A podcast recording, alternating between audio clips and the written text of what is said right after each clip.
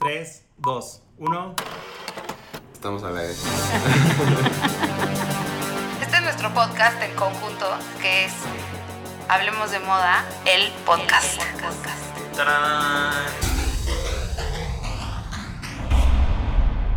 Hola, es martes de Hablemos de Moda, el podcast. Y hoy vamos a hablar de. Ay, no los presenté la vez pasada, ya me acordé. Estoy con. Jordi Linares. Raúl Álvarez. Y bueno, soy Claudia Cándano y hoy vamos a hablar de las marcas y las redes sociales. Importantísimo. Importantísimo. No solo para las marcas grandes, ¿no? Es como las redes sociales Para se convirtieron en una herramienta de venta importantísima, sobre todo Instagram, para este momento pandémico de todo el 2020 y estos principios del 2021. Así que saquen su cuaderno y tomen nota porque empiezo a dictar. no, pero Dale, dale. em, Fue en 1980. las redes sociales son ahorita el principal escaparate de una marca. Sí. Eh, así de fácil. Si quieres ser visto, tienes que estar en las redes. Y también si no quieres ser visto, lo primero que tienes que hacer es salirte de las redes Alejarte sociales, de ¿no? las O sea, redes. como que creo que las redes sociales hicieron muchísimo más democrática al lujo, por ejemplo, ¿no? Porque todas las marcas de lujo se vuelven mucho más accesibles gracias a las redes sociales. Pero incluso, aunque no quieras ser visto, es que me quedé pensando en esa frase. Ajá. Aunque no quieras ser visto, las redes te van a alcanzar. O sea, estoy- Te alcanzan, sí. te alcanzan y dependes mucho de, ya no controlas tu comunicación en- hasta cierto punto. Entonces, por eso son un arma de doble filo, porque tienes que como dar el primer empujoncito tú, porque luego es una bola de nieve y es lo que los usuarios hablen de tu marca. Y si ya comunicaste bien, órale, se va en positivo. Pero si ya haces algo mal, Y también se ha vuelto como un tema lado. de las marcas. Me acuerdo de cuando Carla Gerfeld abrió su cuenta de Instagram, que no, te- no seguía a nadie. O sea, follow, este, following tenía cero. como Beyoncé y Memelas de Orizaba. Y bueno, creo que Memelas de Orizaba justo es como un reflejo de lo que Sí, hizo lo hizo Carla por Beyoncé. Gerfeld, porque antes sí seguía gente, según yo. No, nunca No, seguido. nunca. Y siempre ha dicho que es por Beyoncé. Ah, es por Beyoncé, pensé que era por Carla Gerfeld, porque también es fan de Carla Gerfeld, pero bueno, no importa. Carla Gerfeld hizo como un statement de, a mí no me interesa seguir a nadie, yo tengo redes sociales para que la gente me vea a mí, no para que yo vea a nadie, ¿no? Y creo que las redes sociales tienen como esa doble vía de yo te veo, tú me ves, o bueno, no a todos yo Sí. te veo, tú me ves, pero es como esa idea, ¿no? Y justo lo que pasa con muchas marcas, y lo hemos comentado alguna vez, es que Celine, cuando Phoebe Philo era la diseñadora de Celine o la directora creativa, no tenía redes, so- no te- ella no tiene redes sociales y Celine no tenía redes sociales. Se rehusaban. Se rehusaban. Y creo que por ahí el BMH la ha de haber empujado a abrir redes sociales de Celine. No, no nomás la empujó, la despidieron. Pero Porque sí, a finales de, de ella como directora creativa ya tenía redes, redes sociales. pero era la cosa más conceptual y extraña del mundo. O sea, no era algo que estaba pensado para ser viral, era algo para que el núcleo muy chiquito de Celine eh, lo entendiera. Tenían fotos como de close-ups de, la crin del caballo. eh, eran muy raras sus fotos. Era, bueno, no raros, nada más eran un poquito conceptuales, ¿no? Bueno, muy conceptuales. sí. Como siempre fue Celine en temas de, o sea, su conceptualización así era. Y cuando, y algo que es cañón es que hay muchísimas cuentas, o sea, si tú buscas Celine, arroba Celine de alguna manera, hay Old Celine, New Celine, Celine for You, Celine no sé cuál, hay miles de Celines. We hate the new Celine. Ajá. Sí, exacto. Hay miles de Celines y justo algo muy cañón para mí es que eso es lo que tú dices. Ahí la marca no controla la comunicación porque la controla el usuario. Justamente, es como en cuanto entró Heidi Sliman a Celine, lo primero que hizo, además de ponerle ace- de quitar el acento de la E para marcar su territorio, borró todo lo que había hecho Phoebe Philo en la cuenta de Instagram, la volvió a lanzar y fue cuando empezaron a salir las cuentas de Old Celine, como un tributo a Phoebe Philo, y ahí es donde no controlas.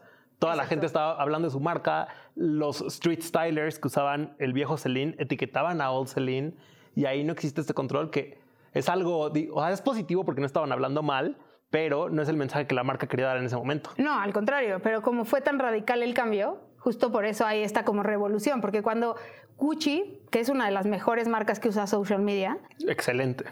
eh, cuando Gucci empezó, se acuerda, o sea, se- como que nadie se acordó más de Frida Giannini, fue como, ah, Alessandro Michele, casi, casi que hay, alguien- hay, hay gente que le preguntas quién estaba antes de Alessandro Michele y no te sabe decir. Frida Kahlo. esa- o sea, Frida something. o quién sabe quién. Frida. O Tom Ford. O Y sea, hay gente que se va hasta Tom Ford. Sí, y eso Sí. que Frida tuvo su documental, pero ni así fue recordada. Claro, pero porque ella no, o sea, justo ella estaba en esa transición, bueno, no era una transición, pero ella pues no era tan, no hizo un cambio tan radical, o sea, como que se fue al Gucci de toda la vida y de ahí se fue inspirando, tuvo colecciones memorables y otras cero memorables y lo que sea. Pero Alessandro Michele, aunque no fue tan agresivo como Slimán al llegar, no dijo se borra todo y se friegan, no, sino que él nada más fue haciendo cambios paulatinos y se volvió una, una mole de marketing. Yo, yo- yo creo que el cambio ma- más que más que paulatino, o sea, si- sin borrar el pasado, fue, fue así, fue muy claro, ¿no? Así Fue de que, ¿qué creen? sí. Fue- marca una nueva era. Ajá, ¿Qué creen? Así de que hoy así, mañana ya no. Yo creo que la diferencia aquí está en que justamente él ya estaba dentro de la marca. Entonces, como que le pudo dar continuidad un poco, pero ya con su sello. Y, y acabas de decir algo muy interesante que lo- creo que las redes sociales marcaron un cambio en los diseñadores de antaño y los de ahora de redes sociales. Justo cuando Frida Ganini tuvo su documental, estaba de moda que tuvieran documentales. Era como ser un rockstar de la vieja escuela, ¿no? Tener tu documental, que la gente habla de ti en ese sentido. Y de las redes sociales en adelante, la tendencia es más bien que estos diseñadores sean unos rockstars de las redes sociales, ellos Claro. mismos. Y hasta es muy chistoso como al ser rockstars de las redes sociales, a mí algo, bueno, nosotros tres tenemos nuestro chat de la ronda, pero también lo tenemos en, en Instagram y ahí nos mandamos cosas que pasan de la moda y así. Y, y es impresionante cómo también se han vuelto medio progresistas los, los diseñadores cuando algo no les parece de la industria, ¿no? O sea, por ejemplo, JW Anderson, y digo lo de nuestro chat porque me acuerdo que por ahí lo mandamos, cuando se queja de que Converse él diseñó para Converse y ahora Converse usa su diseño para, para como una línea Aparte, clásica. Y eso a él no le parece porque entonces, bla, bla, bla. O sea, como que los derechos de autor y todo eso. Y se ha vuelto como también un, un momento de las marcas de decir, oye, no, no estoy de acuerdo con esto. ¿No? Y sobre todo de las marcas más chiquitas. Claro, y estos directores creativos se vuelven una segunda línea de comunicación también, porque por ejemplo, el caso otra vez JW Anderson, la- las cosas que se publican en la página del OEB o en la página de JW Anderson como marca son diferentes a, los contenidos que él publica, Sí. pero son igual de producidos. Por ejemplo, ahorita la campaña de Totoro, que hicieron la colección De OEB los con Totoro. Toda la comunicación que salió en las páginas oficiales del OEB es diferente a los collages que subió el propio JW Ajá. Anderson y son muy bonitos los dos. Entonces te dan ganas de seguir ambas cuentas Sí. y porque él mete un poquito de, de- detalle más personal contando la historia de- del detrás de la inspiración o el proceso. Entonces se vuelven una subcomunicación de la marca no oficial, pero que también cuenta mucho. A mí, a mí, a mí, yo creo que lo que más me gusta es esta cosa que, que acabas de decir, que lo hace no oficial. O sea, regresemos a, a cuando, cuando se democratizó la moda con Ajá. los con los que ya hemos hablado 80 veces, Brian Boy y Tavi Gavinson, etc., etc., etc., que, que le dio voz a, a más gente y, a- y al público en general, al, al consumidor, ¿no? Eh, o fanático, o quien sea. Este, a mí eso es lo que más me gusta, la verdad, que cuando puedes tener una... Un, un- un dejo de, de lo que hay detrás de- de- del monstruo que puede ser Kering o LVMH o cualquier otra marca internacional enorme. O sea, porque... Lo hace más personal. E- Exacto, porque luego, o sea, nosotros sabemos, por ejemplo, todos los códigos que hay así de que, ah, no, es que nuestro Instagram no puede salir no sé qué, no sé qué. Y eso es lo que yo digo, "Ta, ya que, qué flojera. O sea, así como que suéltense tantito, ya sabes. Exacto. Y es que es la, la gran tendencia que existe ahorita en redes sociales, el que la red social se sienta como algo personal. Eh, lo pueden ver en las redes de él, es lo como el tono que siempre se ha tratado de tener. Una plática muy de, como te lo diría yo, Claudia o Raúl, cualquier persona del equipo, así Y- está escrito. Y es muy chistoso porque justo eso. Cuando la gente me pregunta quién hace las redes sociales de él, siempre me dicen uno diferente. ¿Las hace Raúl? Yo, no. ¿Las hace Jordi? Pues más o menos. ¿Las hace Claudia? No. O sea, o sea, ¿las haces tú? No. O sea, en realidad es que Jordi lleva la voz cantante, digamos, de nuestras redes sociales, pero al final es una, un trabajo en colaboración Es porque el- todos aportan, no es nada el, más el, el uno. Beyoncé de Destiny's Child. Claro. Y es un- siempre estoy pensando en todos los del equipo y en los gustos diferentes de cada quien cuando lanzo un, un posteo. Y a mí me da mucha risa cuando hay un posteo, o sea, luego peloteamos los posteos entre nosotros, o, se, o, se post- o entre Jordi y yo, o luego veo que también yo sé con quién peloteo ese post, ¿no? Pero me da mucha risa porque luego esta voz tan personal que tenemos en las redes de él, sí tiene un tono bien distinto cada vez. O sea, te puedes relacionar. Si, con- si nos conocieran a todos, dirías, ah, ya entendí de quién es el Sí, problema. exacto. sí. Y eso hace que te acerques, ¿no? O sea, una de las recomendaciones que te dan en todos los cursos de social media y en todas las, la, pues sí, casi todo lo que te educa para el social media es que la marca que sea tiene que tener una voz propia y que tiene que tener una voz en primera persona como si fuera realmente una persona, aunque sean muchas las que lo estén haciendo. necesitas una personalidad de marca. Y Totalmente. Algo que pasa mucho, eh, bueno, que a mí me han consultado bastante, es el de cuando un diseñador, por lo general nuevos o emergentes, están lanzando su Instagram, muchas veces no saben si dividirlo de su cuenta personal a la de marca. Y mi consejo es que sí lo hagan. O sea, porque al final, aunque trates de con tu marca dar una voz muy personalizada, se ve rarísimo que de repente en la cuenta de una marca ves las fotos de la fiesta. Sí, y yo también creo que la marca no necesariamente eres tú, porque la marca tiene un concepto que, es, o sea, que va mucho más allá. ¿Qué pasaría si un día tú vendes tu marca a una empresa más grande, aunque se llame como tú? Es el tema de Loewe, JW Anderson y Jonathan Anderson. No son lo mismo. Porque Jonathan Anderson tiene do- trabaja para dos marcas, la suya y Loewe, y hace como un mix and match. De hecho, yo, yo un día me equivoqué, por ejemplo, en un desfile de Loe, de Loewe tagué JW Anderson, o sea, como La las dos marca. marcas, y te contesta Loewe. La cuenta es Jonathan-Anderson. Sí, porque eso pasa también. Virgil habló, por ejemplo, lo que, lo que representa para Louis Vuitton hombres. No es lo mismo que representen Off-White y lo que él representa como, ser humano. Ajá, ajá. Entonces creo que sí es muy importante separar. Y también no está mal tener una voz similar, pero sí tienes que hacer una- un cambio. Porque entonces la gente que te siga en la marca o en tu personal, en la tuya personal, pues te va a dejar de seguir en una de las dos o te va a dejar de dar likes porque es lo mismo. El único que me parece que le ha funcionado la estrategia es a Jacquemus, que es su cuenta personal y oficial de la marca. Es la misma. Es la misma. Sube las fotos con su novio, con su nuevo perro, eh, de sus recuerdos en su casa de campo. Entonces, es un poco... De sus visitas a Ves México. mucho también la parte de inspiración. De que de aquí viene todo el mood board para crear la marca.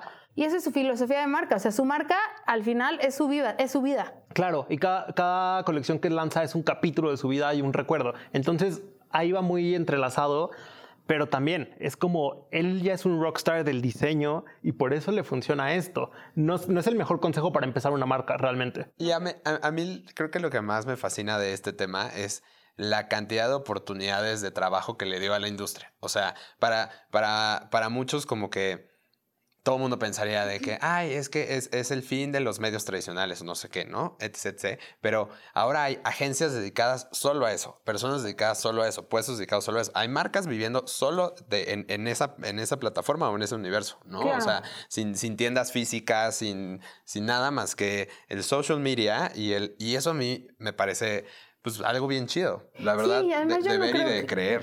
Totalmente. Y yo no creo que canibalice necesariamente a los medios tradicionales. Más bien es un complemento que te da otra, otra visibilidad, otra visión también para escribir distinto, para hablar distinto. Es, por ejemplo, eso que hacemos, ¿no? Que tenemos un, un feature en la revista sobre aceptación de tu cuerpo y demás. Y cómo lo abordamos en, en social y cómo lo abordamos en la revista, aunque tengan las mismas fotos, es distinto. Sí, Y creo que al final sigue siendo la misma marca. Y está pensado para hacer dos productos diferentes. De- definitivamente la, la- la extensión Ajá. y la profundidad tiene mucho más, o sea, o sea, es mucho más extensa en, en la revista, ¿no? O sea, y, y tiene más carnita y eso es parte también, yo creo que del juego interesante de decir, pues sí, sí, o sea, sí está padre que seas parte, por ejemplo, de Gucci en el social media, que puedas utilizar tu filtro, pero no es lo mismo, o sea, pero... Si se extiende a la experiencia de compra, es totalmente otra experiencia, ya sabes. O sea, como- Totalmente. Como, de Claro. treparte un lujo. Y también- Así es abrir una revista y ver un Instagram. Y existen eh, como diferentes objetivos cuando tú estás utilizando las redes sociales. Se pone en plan maestro. Se- o sea, ya, ya. Hasta se pone serio, hasta me asusté. Hasta me, dale, me puse dale, derecho. dale. se- Dale Estoy- a tu maestro. Sí, tienes que, tienes que decidir qué es lo que buscas a través de tus redes sociales. Si quieres construir marca, eh, si quieres hacer awareness de tu marca, si quieres hacer un call to action a la compra, que es normalmente como lo que la gente siempre busca y no debería ser el primer motivo de primero construye tu marca y ya le das, le das valor y así haces que la gente te compre, pero no debería ser el primer motivador hacer que te compren. ¿no? No, yo también creo que no. Y por otro lado, ¿ustedes creen que si no estás, o sea, ¿qué pasa si desapareces de social media? ¿Desapareces de la sociedad actualmente? No, pero hay que preguntarle a Bottega Veneta. Bottega Veneta, es la razón por la que decidimos hacer este podcast es porque Bottega Veneta borró su cuenta de Instagram. Es muy chistoso porque a mí me salía, se ve que le likeaba con ganas a Bottega Veneta porque en mi algoritmo estaba mucho Bottega. Hoy principios de enero, porque no sabemos qué vaya a pasar. No, o sea, me refiero a, pri- este, a principios del 2021, ¿no? Sí. Y, este, y se borró la cuenta de Bottega Veneta. Y hay todo como un, un voz eh, allá afuera de eso va a pasar con las marcas de lujo. Las marcas de lujo no deberían de estar en Instagram o sí. Hay miles de marcas de lujo que, por ejemplo, no están en- ni en Facebook ni en Twitter, nada más están en Instagram. Entonces, ¿qué representa esto para Bottega Veneta? O sea, ¿por qué lo hizo? Es la pregunta que todo el mundo se hace, ¿no? Sí, es que, que sigue para ellos, ¿no? ¿Qué van a hacer? O sea, y por eso les pregunto, ¿ustedes creen que ya no existes si no estás en Yo las abriría mi redes propia social media. de David Lee? Pues sí, o sea, o sea, como que yo, yo siento que yo lo, lo haría mucho más nicho, porque además creo que, que un gran parte de, de cómo vamos a ver el lujo hoy de- en, en pandemia o post pandemia, las cosas se van a volver mucho más de nicho. O sea, Y Yo creo que- David que- es Daniel. que Daniel Lee, Daniel Lee, que, que va a haber varias. O sea, creo, creo que hay algo que hemos notado muy, muy cabrón en estos meses es las marcas que son independientes, que han generado su propia comunidad, ¿no? O sea, como Fear of God, Off-White, este, eh, Telfar, de todas esas que hemos hablado como, como marcas indies que tienen un poder muy, muy relevante en la industria Ujú. cómo, cómo han creado ellos sus propias reglas también. Entonces Sí. no me sorprendería que, por ejemplo, yo, yo me acuerdo mucho de Gucci, que además pues ya hemos dicho en cantidad de veces que son los que más cabrón lo hacen. Este, Gucci cuando hizo su aplicación para, o sea, ibas al desfile y, sol- y tenías features del desfile en la aplicación al, al mismo tiempo, o sea, en modo real, ¿sabes? en tiempo real. Estabas Sí. en el desfile y algo sucedía, no me acuerdo ahorita exactamente qué desfile fue, pero era de que baja ahorita la aplicación para que puedas tener no sé qué, no sé qué, no sé qué experiencia dentro del desfile. Creo que fue en Al, justo, en, ¿En Al? cuando hicieron el, el cementerio. Puede ser, sí, sí, sí. Pero es que justamente yo creo que sí, si desapareces de Instagram, te estás, le estás cortando un brazo a tu marca, incluso las que son muy de nicho, porque esta parte de las redes sociales también justifica el gasto de lo que se hace y es la parte de lo que le llaman earn media value, que es el, el valor que tú tienes, como el retorno de inversión que tienes por las menciones que tienes En las, ajá, en las redes sociales. Y son números muy grandes que se calculan después, sobre todo después de los desfiles, que es donde más le invierten. Bueno, ¿y cuántas veces no se ha dicho que los desfiles ahora se hacen para que se vean bonitos en redes sociales, no? O sea, si no se ve cool para las redes sociales, entonces no te esfuerces tanto. O sea, es lo mismo que hagas una pasarela blanca y ya, a que hagas algo que igual no va a lucir. ¿No? O sea, creo que también San Laurent, por ejemplo, algo que hizo perfecto es que se puso en Trocadero para hacer su desfile a partir de, no sé, hace cuántas temporadas Cuatro exactamente, colecciones. cuatro colecciones.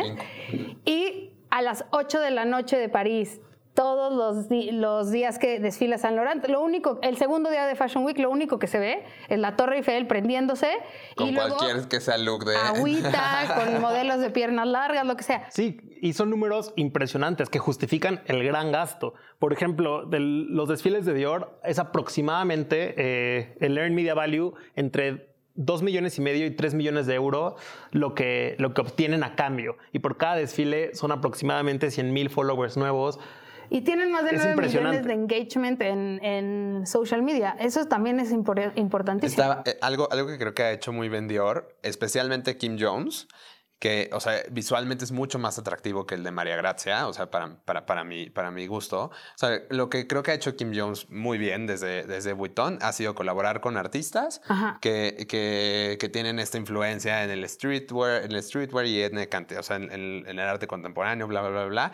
Y entonces genera una conversación que es artsy, pero muy comercial también a la vez, o sea, muy, muy, muy digerible, digámoslo así, tanto visualmente como, como, de, como de diálogo.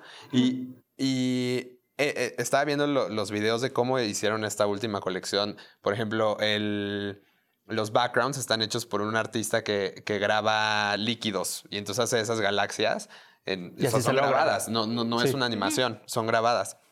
¿Y se Wow. acuerdan del primer, del primer desfile de Kim Jones justo para Dior Homme? Que fue con estos muñecos de Murakami gigantescos, o sea, estas esculturas como si sí eran Murakami, ¿no?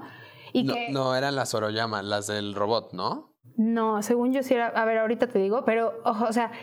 Y todo mundo lo No, posteó en con- social con las media. flores, sí, y todo el mundo lo posteó en social media. Y además, algo que también hace muchísimo Kim Jones es que invita a artistas que no necesariamente están relacionados directamente con el lujo, como los reggaetoneros, o como Ricky Martin, o, ¿sabes? O sea, Sí. como que él tiene... Maluma, J Balvin, Él ahí tiene están. a este, este, este front row como muy fuerte en social media, no tan fuerte necesariamente en moda, sino más en social media. Pero realmente, o sea, a los que yo me refería más como los casos de estudio que he leído, sí se refieren al Dior de María Gracia, que ella empezó con esta gran estrategia de los desfiles cruise en locaciones espectaculares, eh, como el que fue en el desierto. Ajá. Y a partir de ahí, estabas? sí, en el que, que tú estabas y El- el- el- no, fu- fue en, en Calabazas, ajá. Ajá. Y entonces, a partir de estas locaciones, o luego tenemos Marruecos, eh, tenemos la de Italia, se empieza a convertir en una comunicación impresionante porque tienen locaciones impactantes. Entonces, justamente a partir de ahí también mí- se vuelve muy eso- grande. O sea, yo creo que de las mejores estrategias que ha habido son los crews. O sea, definitivo, es como esta inmersión en la marca y, y además tú como invitado y como, o sea, como, como, como, pues sí, como invitado ahí a esos, a esos desfiles, la verdad es que te, te, te, enamoras de, de la cosa que estés viendo. O sea, Sí. ya sabes, es Sí, como- y justamente lo habíamos platicado, ¿no? Sí. Que como son experiencias de tres días, son tres días en que las celebridades, influencers y no influencers están posteando sobre la marca, sobre la marca, sobre la marca. Entonces crean una burbuja de comunicación inmensa. Sí, totalmente. Y, y eso es lo que yo creo que va a pasar como, por ejemplo, con Bottega Veneta. O sea, eventualmente nos va a hacer, yo creo, ¿eh? O sea, pensando en, en los dos últimos desfiles que pude ver de Daniel Lee, que, que la, la- la experiencia de tienda ya es muy distinta al Bottega Veneta de antes. Este, le- el, visualmente es muy. O sea, yo creo que van a empezar a generar experiencias y aunque ellos no tengan su red social, se va a seguir hablando. O sea, bueno, ya hay una, tienes toda la razón, ya hay una, una cuenta de Instagram desde hace un rato que se llama New, New Bottega, así como el Old Celine, New Bottega. Ajá. Y es como, yo creo que Daniel Lee también trae la, como la enseñanza de Phoebe Philo de no necesitas estar ahí para ser grande. Y creo que eso apoya lo que tú dices de se va a seguir haciendo grande, grande, grande, grande. sí. Nada más no vas a tener a quien taguear. Exacto, no, y alguna vez en este podcast lo dijimos, según yo, que era así de que a, lo- a veces a lo mejor es mejor ser un arroba eh, y, es mejor ser un hashtag y no un arroba. Y justamente pasó, ahorita que mencionas eso, eh, en la última semana de la moda en julio, dur- durante pandemia, los que tuvieron más Earn Media Value fue la semana de la moda en Milán.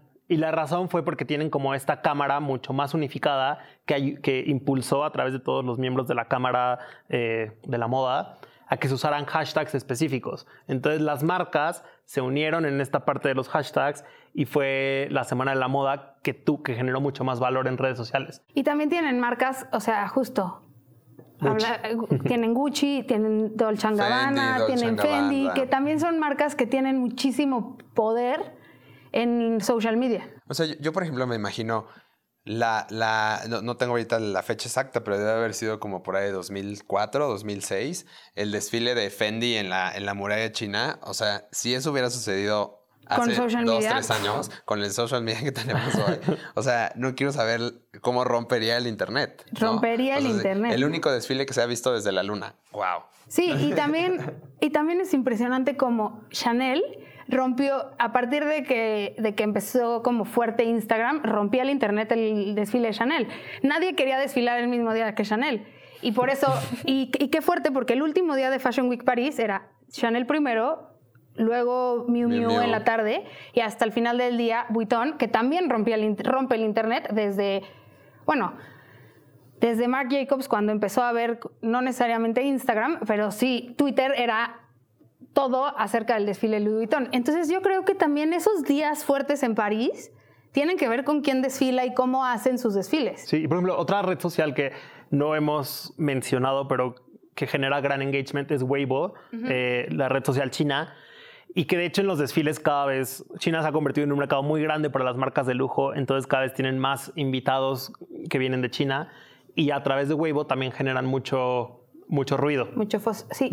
Y bueno, otra marca que no es necesariamente de lujo, pero que también tiene mucha fuerza y siempre la recuerdas en social media es Nike. Nike ha hecho como muchas campañas y además es padre porque aunque tiene muchas, o sea, tiene su, su arroba Nike, que es como su red principal, y después tiene sus Nike Running, categorías. Nike Ajá. no sé qué. Nike no sé Woman. qué. Y es muy impresionante porque si te metes a ver cada categoría, tiene muchísimos followers, muchísimo engagement. Cada categoría, que pensarías que igual y pues no, no jala tanto la categoría, sí jala. Entonces, a mí me... Y además su comunicación es global. Entonces, todo el mundo habla de lo mismo al mismo tiempo. Y eso también es muy importante para cuando tienes una marca tan grande. Tú tú quieres que en todos los países se hable de lo mismo. Claro. Es, es- es cañón como, adap- por ejemplo, ahorita a la mitad de la pandemia que hicieron esta campaña de, de el entrenamiento y el momento olímpico, ¿se acuerdan? Que era este video dividido en dos, editado perfectamente para que cuando el portero se avienta, o sea, es uno y otro, ya sabes. E- esa campaña, ¿cómo la adaptaron para cada país, no? Sí. O sea, te, te hace sentir parte de, o sea, no es la campaña global que luego le pasa mucho a muchas marcas, especialmente siendo, siendo mercado latinoamericano. O sea, creo que No si, en si no eres Brasil, ajá, si no eres Brasil, pues no tenemos la, la relevancia de mercado, ¿no? Porque no, no somos los que más consumimos. Pero el, o sea, como estas marcas como Nike, como, pues, ¿qué otra, qué otra lo, lo hace? Es que yo creo que lo que, bueno, Pues es podría- la más presente. Yo creo que es la más presente porque es la que se vuelve local, o sea, es internacional pero a la vez Como local, el es muy fuerte. Sí, exacto. como el México, Ajá. este, que, que te hacen, te hacen sentir parte de, de la campaña. O sea, no, no es lo mismo que salga el portero de no sé qué de Milán a, a A que Jorge salga Campos. Memo Ochoa, a que salga Memo- exacto, Memo Ochoa aventándose ahí este, en, el, en el de Nike. O sea, en ese momento se te pone la piel chinita y ya te atrapó y quieres ir a comprar Nike en ese momento. Y es como cuando era el mundial hace 20 años y entonces que estaban ahí en un, en un tema de ¿qué- quién tenía el mejor anuncio para la televisión, si Adidas o Nike, ¿no? Y entonces decías, no, este año ganó Adidas, no, este año ganó Nike. Y yo creo que con las redes sociales Nike le dio la vuelta, ¿no? O sea, se volvió ese momento del anuncio del mundial, pero cada vez que hace una campaña de corredores, de gimnastas, de body positive, o sea, todo lo que hace lo hace también hablándole a un mercado, como decíamos, internacional y a la vez local. Y lo que a mí me impresiona es el timing. O sea, lo lanza, aunque a ti te salga Memo Ochoa y en no sé dónde salga Ronaldo, al final están haciendo como este, este momentum de todo el mundo hablar de eso, aunque tengan campañas personalizadas, digamos. Y eso a mí me parece fundamental. Y ese momentum también lo tienen las marcas de moda durante Fashion Week, ¿no? Y cada quien lo hace diferente, pero por ejemplo, Jacquemus, que es una, una marca chiquita versus Louis Vuitton, Dior, Chanel, tras, tras, tras, ha tenido mucho más momentum en, en París en sus últimos dos desfiles que muchas otras marcas grandes, ¿no? Que no le llegan ni a los talones. Sí, porque él ha- nació en la cultura digital, entonces ha entendido muy bien este fenómeno y tiene desfile en los campos de lavanda, desfile en los campos de trigo, que sabe que ya le van a ganar todas las menciones del mundo. A mí alguien, al- al- al- o sea, un ejemplo que me parece que lo han hecho elegantísimo, la verdad, eh, o sea, es- especialmente en este tiempo durante pandemia, es Saint Laurent. Sí, de O sea, acuerdo. yo amo porque no han perdido esta cosa de te voy a dar el show de locación que te mueres, ya sabes, este, luxazos, todo, todo, la música de Sebastián, o sea, te- voy a hacer lo mismo, pero no te voy a hacer ir. O sea, yo sé que no te puedo traer y te lo voy a dar y es como muy, o sea, me, me parece como muy sensato, muy discreto, este, muy elegante también. E- Esta cosa, yo cuando, cuando estaban haciendo Fashion Week México, cuando hicimos ese episodio, yo decía, o sea, si San Laurent no está haciendo episodios, ¿por qué, por qué, digo, desfiles? ¿Por qué en el mundo deberían de pasar también desfiles Claro. en medio de la pandemia, ya sabes? Sea, entonces, Y a mí me pasa- parece una gran estrategia. Y justo hay algo muy interesante. Cuando decías también lo de Fendi y su desfile en la, mon- en la muralla china, En la montaña Sí, china, sí, en la montaña china. En la muralla china. Ahorita San Laurent se volvió súper viral con este desfile en las dunas, en el desierto. Sí. Pero Pierre Cardin también lo hizo en, en 2007, pero no era la, la No era el momento. época de las redes sociales. Sí, claro. Entonces, aunque se recuerde como algo histórico el desfile de Pierre Cardin, si hubiera sucedido hoy, hubiera Que sido un acaba de bombazo. fallecer también Pierre Sí. Cardin.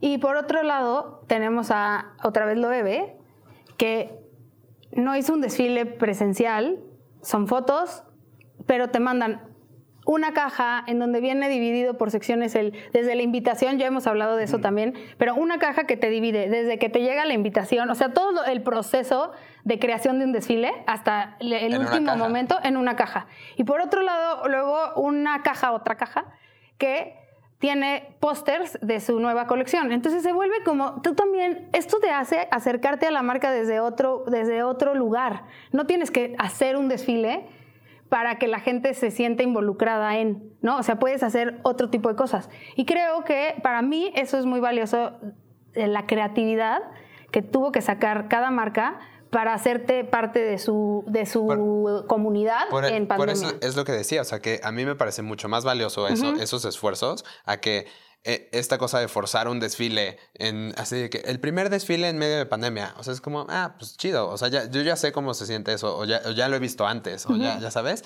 lo nuevo es lo que está mucho más cool y por eso no me sorprendería que, que Bottega Veneta nos vaya a sorprender con otra cosa creativa. o con- Seguramente, o porque- con- También lo importante de eh, la presencia en redes es crear comunidad y es hacer sentir parte a todos los demás eh, de tu marca. Que también lo discutimos cuando hablábamos de estos desfiles de transmisión en vivo, que decíamos, pero es que no se siente igual, no es la misma emoción que, cu- que cuando estás ahí, bla, bla, bla. Pero al final hacia afuera, para la gente, fue un sentirse súper incluidos. Claro. Entonces se creó mucha comunidad. ¿Por qué, por qué no hablamos de ejemplos claros así de que nos hayan, nos hayan estremecido? A mí esa caja de esa, esa caja y como esta onda de hacerte parte de la marca con una cartita de, de Jonathan Anderson diciéndote hola Claudia, te invito a mi desfile, tal, tal, tal, eso a mí me pone la piel chinita. O que te llegue un Gucci, pon tú, ¿no? Que nos llegó una, un frutero, una canasta con fruta y te dijo una carta también, no personalizada, pero una carta que te decía, esta es como la epifanía de Gucci, bla, bla, bla.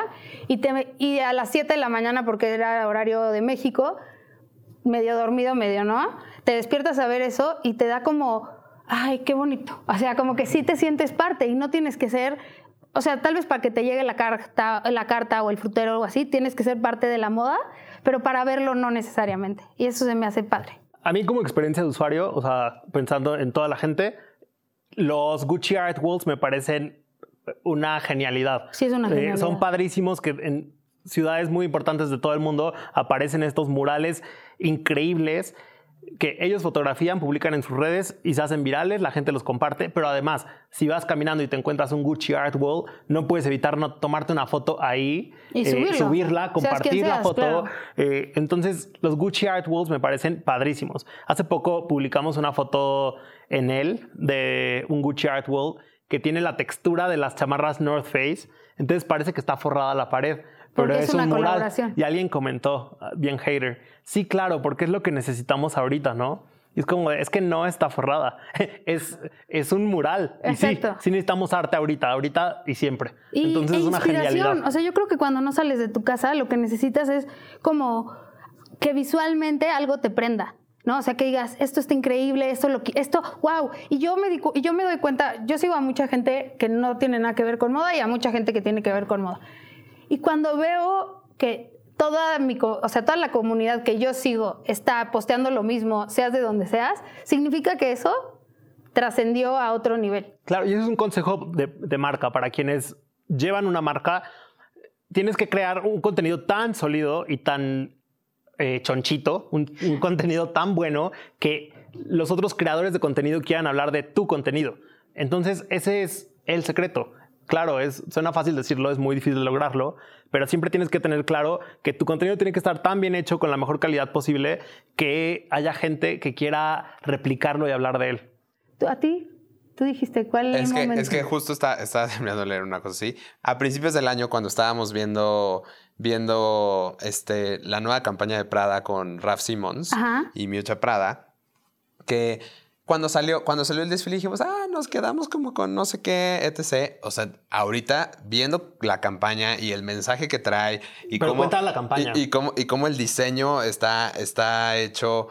O sea, es- it's a new way of telling, of telling things para Prada, ¿sabes? O sea, pare- eh, me parece muy cabrón cómo se siguen reinventando y cómo siguen generando maneras de conversación. O sea, y además, así, cosas muy, muy con las que te identificas en un segundo. Así de que, ¿does cloud make you think of data or sky? Sí, pero bueno, para los que no han visto la campaña, la campaña lo que plantea son preguntas como muy existenciales. Y es que no, no explicaste que la son- son- campaña. son existenciales. Son preguntas existenciales y te invita a responder la pregunta en la página de Prada.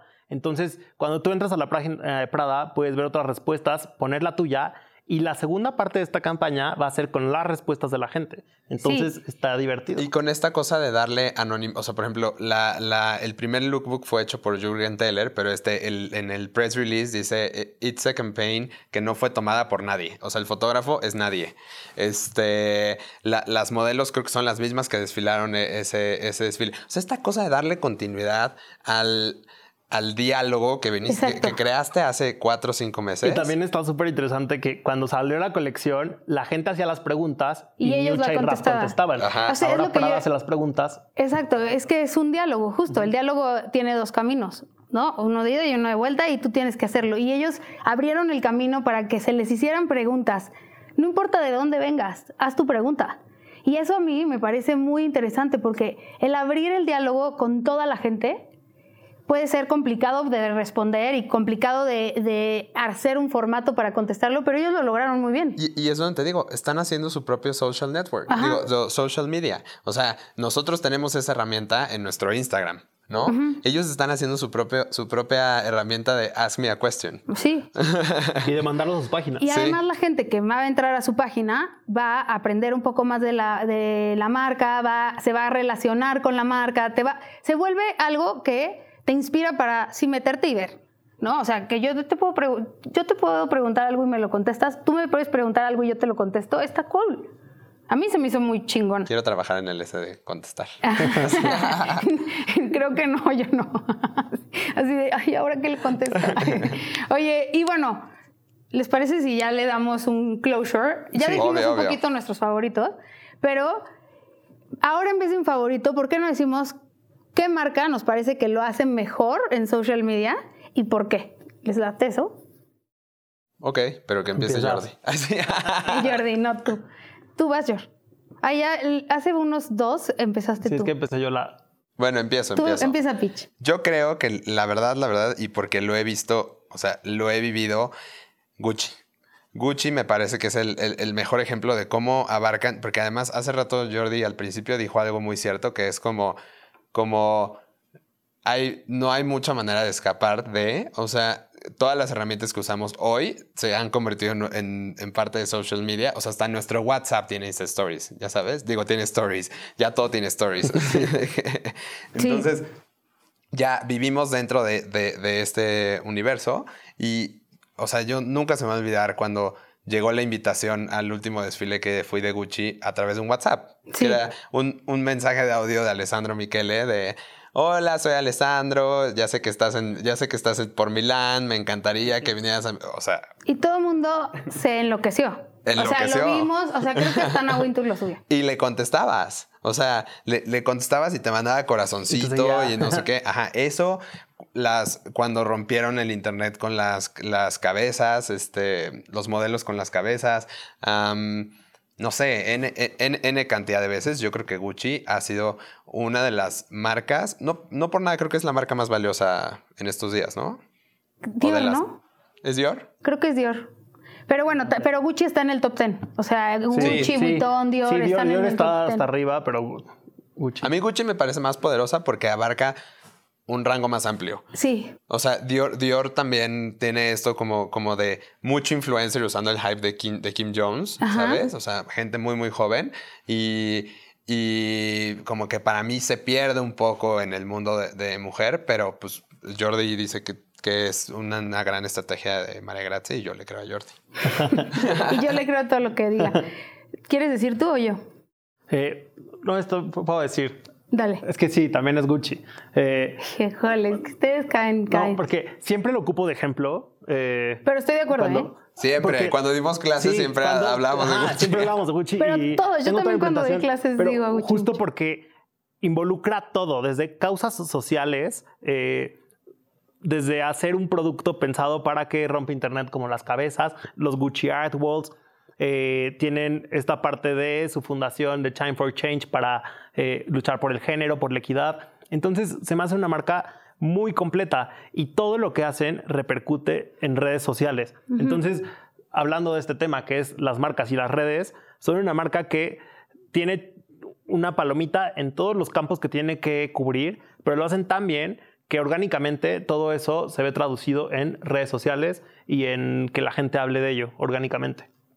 Sí, de acuerdo. O sea, sí me encanta Gucci y creo que estoy de acuerdo con ustedes. No lo voy a poner como el que tengo ahorita en la mente porque a mí se me hace que Versace salió como de, un, de eh, una era pasada en el 2019 con el desfile en el que rompió el internet y no se habla de ningún otro desfile más que de cuando desfiló eh, J-Lo con el look que usó en, o sea, el primer look que se, que se buscó en Google Images y demás. Y me parece que, o sea, a mí lo que me gustó muchísimo de ese momento de Versace es que rompió como una era de Versace de el anonimato en redes, por ejemplo, ¿no? O sea, como, sí, si lo sigues sabes, pero si no lo sigues y te enteras de esto es que va beyond. Y creo que es un momento específico en la historia del Internet para mí. O sea, dos momentos, ¿no? Cuando se busca el primer, cuando se hace esta alianza con Google Images y después cuando lo llevan a un desfile y lo hacen como totalmente viral. Eso me parece como muy grande de esa marca que además como que siento que Donatella se había quedado mucho tiempo atrás y de repente tras rompió con no, el internet. todo en ¿no? redes ahorita. Y ahorita lo trae todo, pero igual no ha vuelto a tener un momento, o sea, no es tan consistente como Gucci o como Nike, pero Sí, les- pero sí se me hizo un momentazo. Y como, como plus, solo como bonus voy a agregar Netflix porque manejan sus cuentas excelente. Tienen el Sí. mejor humor del mundo, lo tiene Netflix. Sí son muy Sí, chistosos. échenle un ojo. Y sí, además Netflix hoy es la base del entretenimiento, todo el mundo ve Netflix. Sí. ¿No? Pues bueno, esto fue Hablemos de Moda el podcast. Nos escuchamos el próximo martes. Gracias. Adiós. Adiós.